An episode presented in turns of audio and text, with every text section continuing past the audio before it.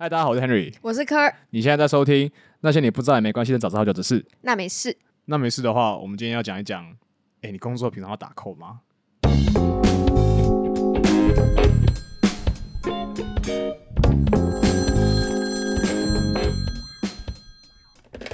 那之后还要打招呼吗？当然不用啊，就直接开始聊啊。哦，好，没有，我我是真心很好奇，你的工作有要需要任何的扣吗？就是，就是你现在做我现做在工作吗对啊对啊，你现在行销，行销的话是真的完全没有、欸。那 SEO 那些不需要吗？SEO 层面的话，它没有很像扣，它比较像是要到界面去做调整，所以是不是就是是看人画的，不是看机器？它是人画，它是人画。那个 for 就是给可能不知道我们刚刚讲的简称啊、代号是什么的听众嘞，就我们这个节目的的宗旨是要普及知识，所以如果遇到这种内行话、行业话，像刚刚什么 SEO 这种哇，看起来听起来很高大上的话，我们会做解释。好，请问柯小姐，什么叫做 SEO 嘞？SEO 的全名是 Search Engine Optimization，翻成听了也不知道是是什么。翻成中文是 搜寻引擎最大化吗？最佳化吧？搜搜寻引引擎最最佳化化，没错没错。啊，讲白话一点就是嘞，就是大家 Google 去 Google 上面打关键字嘛，比如说你打 Apple，它一开始出来的第一第一个网站，绝大部分人搜取应该都是卖手机的那个 Apple 嘛，大家不会真的搜到什么。呃一个真的苹果这个真的卖真的苹果，或者美国的或者日本什么爱知县苹果的那个促销活动不会嘛？为什么不会呢？就是因为 Apple 他们花了很多很多很多的钱在这个 SEO 上面。那这个 SEO 呢，是呃现在在这个时代已经已经好几年了，已经算是一个很持之以久的一个工作机会，就是很多的公司都会请。只要有足够的预算的话，有足够的行销预算的话，就会请一个人专门负责这间公司的 SEO。因为大家现在什么东西都上网砸嘛，你要买手机、买麦克风、买电视、买电脑、买什么东西，你第一个一定上网查，大家不会去 to B gay 表问一问说，哎、哪一家比较好？不会嘛，大家一定先先问 Google。对，所以呢，那个对于商业上的人来讲，他怎么样让自己的产品能够最容易被别人看到，就是跟在这个搜寻上面动手脚。没错，那刚刚 Harry 讲到的用很多钱，这边想要厘清一下哦，因为 SEO 有另外一个很常大家会搞混的概念，就是所谓 SEM。那 SEM 是什么呢？是 Search Engine 的 Marketing。那这边的话才是会用到钱，直接去下预算的一些 marketing 的 budget。但是如果是 SEO 的话呢，很长，它的钱会花在请这个很棒的人才身上。但是你要把你的 search result 放在 Google 地板上的话呢，其实里面最厉害的点是，它不会直接给 Google 钱。那呃，为什么放在第一页那么重要呢？因为其实每个人在上网去搜寻一些东西的话，你会有一个想象，就是它放的越前面的话，越多人会找到，或者越多人有在用。那其实这就呃关系到这个品牌它的信任度有多少。那另外的话，就会是其实很多人就是简单来讲就是懒嘛，大家不会看第二页的东西，所以每一个 SEO 的人最重要的工作就是把你这个品牌相关的字眼或者你的产品相关的字眼放在 Google 的第一个页面上。那当然除了 Google 之外，还有其他的搜寻引擎。我要先打断你一下，因为这个主题我们之后原本打算开一整集来聊，然后现在不然打开这个话匣子就停不住。但是我们这整个讨论的一个主题呢，就是可以打回我们今天想要聊的重点，就是其实大家可以听到刚刚科尔有这么多的时间，其实在聊就是科技业的行销，对吧？或是就是整体来讲，行销上面可以玩的东西非常的多，所以这就是我们今天的主题，不是所有科技人都需要写 code 的。像科斯本身是做行销的，他就不写 code。那我自己我是做所谓科技业的 pre sales 啊，我等一下会解释什么是 pre sales。我自己是做科技的 presale，我日常生活也不需要写 code，对，可能会有一些可能写脚本啊，写 script，就可能是一些自动化的东西，但绝大部分的时候是不需要写 code 的。那这边我想要先就是简单先说明一下，就是在科技业里面要写 code。啊的人，我们统称就叫做 developer，叫做工程呃工程师或者开发者。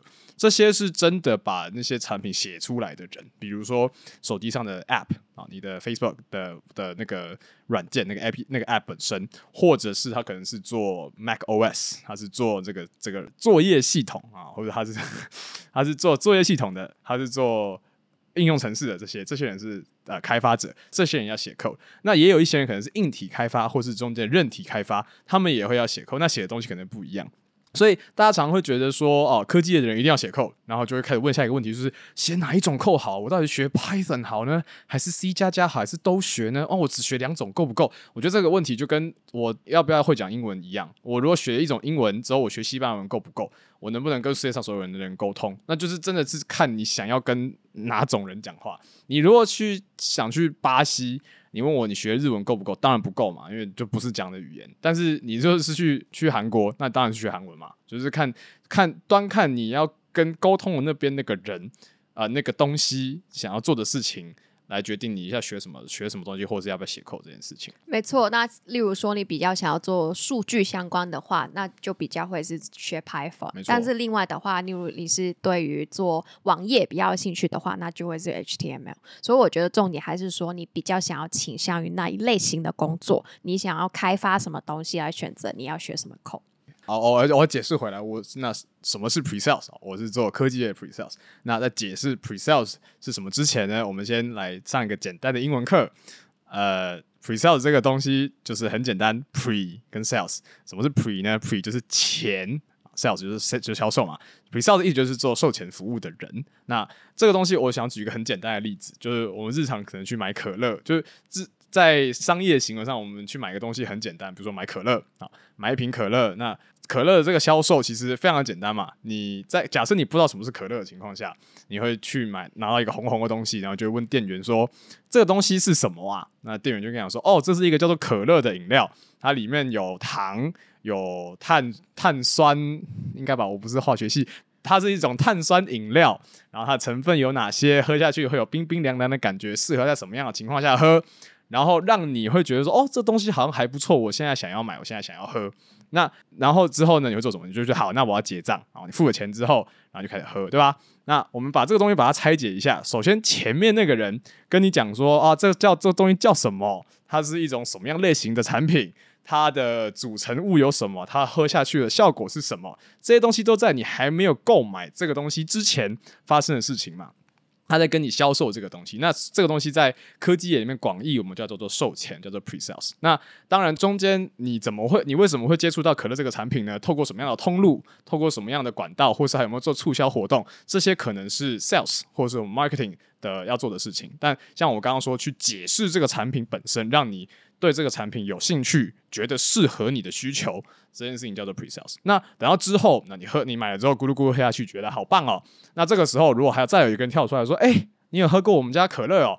那我们旁边有一个橘色的东西芬达，或者有个绿色的东西雪碧，喝起来也很好喝哦，也是碳酸饮料哦。你有没有兴趣呢？如果你喜欢喝可乐的话，你一定也会喜欢我们家的雪碧的。”这种人就叫做 post sales，叫做售后。那这种售后，呃，售大家可能听售后服务就会觉得说，哦，是呃那个呃我要什么有什么问题啊，帮我修啊，或者是出什么状况帮我救的，没错。但这是其中之一啊。另外也有就是他来跟你推销同样的产品，同样自己家的产品，然后的不同产品线，或是如果今天他有一个可乐的进阶版啊，喝下去之后会让你。呃，十个小时不用睡觉，可能是它可乐进阶版是可乐加 Red Bull 加红牛啊，加这种这样的产品，这样卖下去会让你的体验更好。这样子，这些都是所谓的 post sales 销售的环节。所以我总结一下，业呃科技业的销售里面，应该也不是说科技业，就是 in general 整个销售环节应该都能够广义的拆分为售前销售以及售后。好，那我们解释完这个简单的可乐的概念之后呢，我们把这个东西。啊，可乐很好理解吧？可乐就是买一个那一个东西，对吧？那我们把这个东西，我们把它放大成一个云服务，好，或者是一个软体，或是一个 AI 服务好了，那就瞬间难很多嘛。因为你可乐，大部分的人都知道什么是可乐，大部分人都知道可乐的那什么组成物是什么，就是糖跟碳跟碳酸饮料嘛。对，那但是不是大家都知道什么是云嘛？不是大家都知道什么是 AI 嘛？或是很多人要买 AI，你不是？就跟菜市场买菜一样嘛，企业在购买的时候都会需要就是透过一个很长的一个评估过程，确定说这东西有没有合乎法规啊，有没有合乎我们公司自己内部的政策啊，或是我们公司真的有需要这个东西吗？而且最重要的是，科技的东西大部分都很贵嘛，都动辄上百万美金的，不可能像去楼下买可乐这么简单。于是乎，这个在销售里面，这个售前就变得非常的重要，因为它等于决定了一间公司它对于你的产品的有兴趣的程度，还有他愿不愿意信任你这个产品。对吧？所以讲回来，我我就是做这个销整个销售圈这个庞大的销售圈里面这个 pre sales 的位置。那你觉得做 pre sales 的时候，你有遇到什么最困难的部分吗？我觉得最困难的点，也我觉得说最困难，或者是呃，同时最有成就感的一点，就是你作为 pre sales，你作为售前，你通常在技术在科技业里面，你是要有技术底子的。你就就很简很很直观的，就是你要解你要解释好你在卖什么产品。首先你要懂那个产品。那在在销售圈，在科技业销售圈，你懂产品，就代表你有你懂它的技术面。那你能够讲得清楚，你能够把一个很很复杂的概念讲得简单，讲的就是是人都听得懂。就我常常最喜欢讲，就是讲人话这件事情很重要。那我觉得最大的困难就是作为我们这种年轻人刚进入行，最大的困难就是我进来啥都不懂，就要就就要去解释一个很复杂的概念，这件事情是一个很撞墙的事情。那你会怎么练习这个东西啊？我会怎么练习哦？我我有我有一个建议大家做跟不建议大家做的方法。首先不建议大家做的方法就是就是呃，很常有人说这个 fake it until you make it。假装自己很懂 啊，fake it to make it，对，就是假装假装自己很会，然后你久而久之逼自己进入那个状况之后，你就会真的变，你就会真的成功了。这是一个非常不好的示范，请大家千万不要学习。虽然非常多的人在鼓吹，尤其是美国科技业很喜欢说 fake it to make it，但我自己很不推荐，因为其实你你很多很大程度在在在在骗人嘛。你一开始本来就不懂，对。那我练习的方式是我会画图。我会就当然先问啦，就比如说，呃，我那当时在做技术销售最大的一个挑战，就是有很多在可能很有很多客户其实用一些比我还要早出生的产品，根本不知道那是什么东西，所以要先问嘛，一定有一些前辈在公司里面，一定有些前辈是懂知道那些是干嘛的，那先去问。问完之后，我会找一张白纸或者一个白板，然后我就想办法用画的，然后一边画一边讲故事。因为像我现在在做这件事情，我我之所以可以把科技业的销售圈用可乐的例子讲出来，就代表我有理解嘛。然后我就真的可以，我可以讲一个故事出来，或是我可以把这个东西画成图，那就代表我真的理解。那之后我就用同样的概念去糊弄，不是糊弄，去 去去告去去销售我的客户。那这样我的客户他听懂我的故事，他就懂我的我的产品，那他就能够懂我在卖什么东西。我觉得还有一个。为什么我们不会鼓励 fake it to make it 的问题是说，其实你 pre sales、sales 跟 post sales 是一整个团队。有些时候我们会发现 pre sales 他自己在不清楚产品的状况之下，就把这个东西卖给客户了。但是之后会发现问题就是。根本客户没有需要这个东西，那 sales 跟 post sales 要把这个东西变成现实的时候呢，其实他就发现，哎，根本没有这个问题。那我们要解决什么？他那这边就会变成说，他硬要把这个东西变成每一个员工都会需要用到的东西。那其实员工会辛苦，你的团队也会变得非常辛苦。那我觉得还有另外一个方式是解释给一个小朋友听。我觉得最有有效的方式去。学习一个东西，其实就是把这个东西讲给一个完全不懂的人。那因为在思考的过程中，你要解释。另外就是对方其实会问你问题，那你听到这些问题之后，其实就会像是客户问你问题一样。你不懂的时候，就是你会出糗嘛？那在家人面前出糗会比较好一点啦。哦，对。然后还有，我刚突然想到，就是还有另外一个，就是说在做 pre sale 在做售前的难点，或是就是遇到的事情嘛，就是。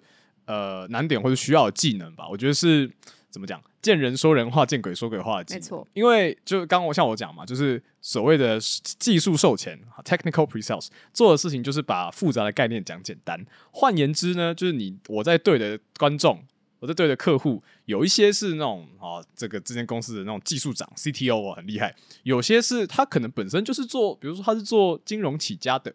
他是做 marketing 起家的，他哪懂科技啊？他他不知道，他是这间公司的 CEO，他只要知道怎么去筹划他这家公司的方向就好。他其实不需要知道呃太多科技的东西。那你对这些人，就是到最后，但批钱的人是他嘛？他决定这间公司要不要买这个东西。所以你在对这种人的时候，你怎么样去把一个很复杂的东西，你既要能够提出这个产品为什么重要，为什么这个东西对你的企业这么有价值，同时你又要跟他能够谈理想，跟他谈未来。跟他谈未来五年、十年后的科技趋势这些东西，所以真的有一点那种你要你要从外太空讲到内子宫的感觉。我觉得其实这跟行销也有点类似。那我们会很常提到一个词叫做 BDM（Business Decision Maker）。那这边就是谁会做决定，这家公司里面谁是最重要的人，你只要影响到那个人呢，其实就可以了。那比较经典的例子是说，很多时候你会想到家里负责。购买东西的人是谁？那其实你只要影响到那个人去做决定就可以了。那还有另外一个词叫做 ITDM，就是 IT 的 decision maker。那这边就会很常，呃，我们很常遇到的状况就是 BDM 加 ITDM 两个人一起做抉择。那所以你跟不同的人去做 present 的时候，其实要讲的就是见人讲人话，见鬼讲鬼话啦。没错。好，这边我我想要补充或者插入一个，应该是科技业才独有的一个。三方势力的一个概念，就是我们你作为一个社会新鲜人，你进到科技业做销售，你一定或是做跟业务相关的产的的位置的话，你一定是进到这三个其中之一。OK，那这三个东西，原谅我没办法用中文讲，因为我不是很知道他们的中文是什么。他们是 vendor、in-house 跟 system integrator。OK，我尽量翻译一下，vendor 就是厂商。然后，in-house 就是一间公司，他自己有一个 IT 部门的人，OK。然后，SI 就是呃系统整合的公司，OK。他们专做系统整合。那这个东西就要解释，要先从就是一个企业的这个 IT 来解释，就是一间公司，你想象一下，一间你要开一间公司，假设你只有可能二十个人。那你这间公司，你作为一个 IT 的人呢，你需要什么东西啊？你可能要有 Windows，要有电脑，要有 Office，你要有 PowerPoint 可以做嘛，要 Excel 可以画画嘛，对吧？那你要你再有这些东西，你可能还要有呢，比如说你要请假的系统啊，你跟客户管理的客，你要管理客户的名单啊，有客户名单的系统啊，你可能要有借租借设备的系统啊，这些一个一个的系统。一个一个所谓的系统，其实可能就是一个 application，就是一个应用程式。对，那你如果是小一点的公司，它有可能是自己公司的那一个人去负责管理一间公司会需要使用到的所有的产品、所有的应用程式，一个人管所有应用程式。那这样子的事情，二十个人的小公司可能可以一个人管。你要是是两百个人、两千个人，就没办法自己管的。那这时候有两条路可以走。一条就是你去扩增扩增自己公司的那一个 IT 部门啊，就不是一个人管了。可能我现在变两千个人的公司的话，我可能就二十个人负责管理我们整家公司的这个 infrastructure，我们的基础设施，关于 IT 这方面的。可能我就有我因为我公司要管五五五百部电脑，两千部 server，两千部伺服器，所以我需要很多人去管这些东西。另外一种方式就是我去找一个所谓的 system integrator，system 就是系统整合。专家系统整合的公司来帮我做这个所谓的系统整合，那他可能就会有很多经验，关于比如说呃 email 的伺服器怎么做啊，或者是我公司内部要储存资料的东西要怎么做。那这些 system integrator 呢，他就会有需要非常非常多不同应用城市的能力，或者跟不同应用城市的知识，他才能够去帮一家公司去做系统整合。OK，所以我们刚刚讲到说，如果你是一间公司自己的，我们叫做 in house。如果是 in house 的话，它就是负责帮自己公司去管理自己公司里面去使用到的 IT 的东西。这东西可能是硬体，可能是软体，可能甚至是一个转型的过程，可能都是这个 IT 的 in house 负责的。那有些人可能就不想要，有些公司可能就不想花那么多钱在自己请一个人回来，或者他就是啊，我就不会啊，就找别人帮忙，他就去找一个 system integrator。那在业界我们就叫 SISI 这件事情。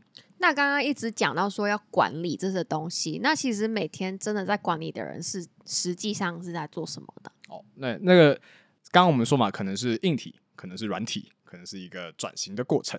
那硬体就最简单，可能是要管理我们所有员工使用的电脑啊，或是所有员工使用到的手机啊。其实呃，大家可能没有没有意识到，但是企业里面每个员工是不是可以用自己的手机这件事情，其实是一件非常困难的事情。以前很多公司都会派，就会呃自己可能公司发手机嘛，这台公司机公司配的。但越来越多，现在可能我们买了一台好的 iPhone，我就想用自己的 iPhone 工作嘛，可能我本来就这样会比较有效率。所以为了要让这件事情发生，那就有所谓的 BYOD（Bring Your Own Device），让员工可以用自己的自己的设备来上班。那这件事情其实，在对于一间公司，对于一个企业管理讲，是一个非常麻烦的事情，因为它它除了要要能够让员工有这样子的一个弹性之外，它同时也要兼顾自己的公司的资料会不会外泄。对，所以像 I 那一间公司的一个 in house IT，它就应该就是在呃负责去怎么样取得这个平衡啊？我要不要？我要首先第一个是我要不要让员工有这样的事情？第二个就是我要了之后我要怎么做啊？我有很多不同的方式去做。对，那这个可能这样子，可能软体硬体的方式的配套措施去做都是有可能的。那好，刚刚只讲了两个，呃，三国三国鼎立有三有三三个 party 嘛，三个不同的的团体啊，一个是公司企业内部的 in house，一个是帮人家去整合他们的系统的系统整合师、系统整合专家啊，第三种，第三种也是应该大家最会听过的，就是大家可能想到 IT 就会想到这些东西，就是所谓的 vendor，就是所谓的厂商。厂商呢，顾名思义就是提供解决方案的人叫厂商。那大家听到科技业的话，厂商最有名的可能就是什么 Google 啊、Microsoft 啊、AWS 啊，或者是什么小米、阿里啊这些等等等等的，大家大家想得到，在大家脑中想出来的科技大头，就是我们所谓的 vendor。那大家提供的 solution，大家提供的解决方案就包罗万象嘛。比如说 Office 就是一种解决方案，Windows 是一种解决方案。Google Workspace 是一种解决方案，Gmail 是一种解决方案。那可能大家如果再有概念一点的话呢，大家可能听过 SAP 是一种解决方案。所以大家可能听过，或大家广义上大家听到进科技业，大家想要进的那些大企业，就是属于这种 vendor。那他们为什么大家比较想进呢？那就可能他们比较创新吧，他们可能走在这个科技的尖端了。比如说啊，微软啊，可能有 Open AI 的加持啊，他们就有很多现在就有很多基于 Open AI 相关的解决方案。那就是靠，那就是从微软这种大的 vendor、大的厂商进来，然后去去做或去研发出来的。没错，那通常厂商他会出来，是因为他想要解决不同企业的不同问题，所以这边的话，在厂商里面就比较会有所谓要 coding 的这个部分。哦，没错，没错，没错，没错。这个这部分就也想呼应一下，刚刚说就是。呃，最一开始我们这一集的问题就是，哎，你工作到底要不要写 code？对，那我自己的认知上呢，当然可能还有很多要写 code 的工作，我可能不见得都认识。但我自己的认知上，最需要或者说这整个呃需求上最重最重，关于要写 code 的人或所谓 developer 来讲，最重最重的需求应该都在所谓的 vendor 这边。就比如说你是微软，你是负责做出微软的云叫做 Azure，你是负责做出 Azure 这个很厉害是云上面的服务的人。或者是你是写出 Office 的人，好，这些人这些 developer 就是 vendor 比较需要的。我责我负责去制作出厉害的 solution 的这些人，就是呃 vendor 上面的 researcher 或者是 develop development。这边我们业界就会叫 R N D，所以大家如果听到 R&D R&D，大部分应该就在产业里面就会讲的是 research 的 research and development。常见的职位就是 software developer 或是 software engineer 或是 hardware engineer 等等等等的。好，那我们讲了这么多，我们先进入一下我们的造句环节。怕大家刚刚讲了那么多，其实没有很理解所谓的 pre-sale 到底在做什么。那我们现在有几个情境啊，比如说呢，今天可能是我们在跟一个客户提案，那同样最后讲完整个简报之后，这个客户经理就是对负责这一个客户的某一个人，他就会出来说：哦，以上是我们这个新产品的主打卖点。那如果贵公司之后有兴趣考虑我们家的产品的话呢，之后我们会带我们的 pre-sales 专家。来解释更详细的技术细节，那这个时候你就知道，就是哦，这一家公司如果有兴趣，他下一次就能够期待能够听到更深层这关于这个这个产品它是怎么做的，或是一些它的治安有没有什么疑虑啊，它的购买程序是怎么样子啊，它可能可以用在其他哪些产品啊，或是能够跟其他的产品有做什么样的整合，这些都会期望是客户经理之后会带来的那个 pre sales 技术专家来跟这个客户做解释。那最后一个呢，就是如果你之后有机会想要进到科技业的话，你可以问面试官说：“请问这个职缺主要是负责 account management，还是涉及到比较多 pre sales 的技术层面？”没错，你问出这个问题，大家就觉得，呃，你懂哦。但不一定会请你哦，因为这边还是要看你的技术到哪个程度啦。那如果这边的 pre-sales 呢，其实就是会指向一个职位上，所谓 roles and responsibility 这边的内容职缺上相关的，就跟之前两个例子稍微有点不一样哦。那我们这边之所以会举最后一个例子，是因为通常，呃，我猜可能听的可能是高中生、大学生比较多。那大家可能一开始进入科技业，如果不是走工程师，不是走走开发的话，走销售的话，最常一开始进到科技业的职位，最多的就是 account manager，或是可能是呃比较简单的 pre sales technical。对，所以这个地方大家在面试的时候可以多多注意，看看自己想要投那个位置是不是属于这几个部分。那 Henry，你刚刚提到说 pre sales 会涉及到很多技术层面嘛？那我好奇说，你在大学的时候或者进入职场之前就已经有这些技术的知识吗？就没有啊，就就是没有，就是没有，所以我才开这个 podcast 哦。我哦，很大一个程度就。我毕业后的第一份工作就是做这个 pre sales，然后所以其实很多东西很多名词解释就是在一边被客户切，一边在被客户就是呃问，然后被问倒啊，然后一边被内部同事就觉得说啊你不是本科毕业怎么不懂这些？之下我就觉得啊又没有人跟我讲过，又没有人教过我，哪知道啊？很经典的例子就是我问过别人说什么是 WiFi。那这个东西就就也很蛮奇怪，就是你说普通正常的用家，一个正常大学生，你说非相关科系毕业，不可能会知道什么是 WiFi 嘛？但其实就算是相关科系，也不见得有教 WiFi 啊，就是不是大学的那个学科范围内嘛，或者是不会有一科专门教 WiFi，对，可能可能有，我没修到而已。但所以那这些东西，你就会觉得科技业的人好像应该要会，但其实。就真的不会，就就真的不会，你真的没不会解释。如果在场有听到的大学生，你会的话，你很棒，你比我厉害。但我就不会嘛，所以我那时候就问问的时候，就得到那个靠，这都不会是请回来是什么鬼东西的那种眼神。然后我就觉得，我就会觉得很委屈，就啊，我就不会，我就不会。对，所以这些种种的职场因素，就促成我开这个 podcast 的一个初衷吧，就希望大家在。打滚的时候，不要一天到晚说，就是有这种委屈憋在心里面讲不出来。你不会的话，你听听看我们这个 podcast，说不定我们会讲嘞。那最后的话，就会是如果你没有想要做科技业的话，那这集 podcast 干我屁事啊！你可能没有想要做科技业，但你可以想想说，你在各其实这个东这个刚刚我们讲这个销售的这个 cycle，其实可以应用在各行各业，不见得只有科技业而已。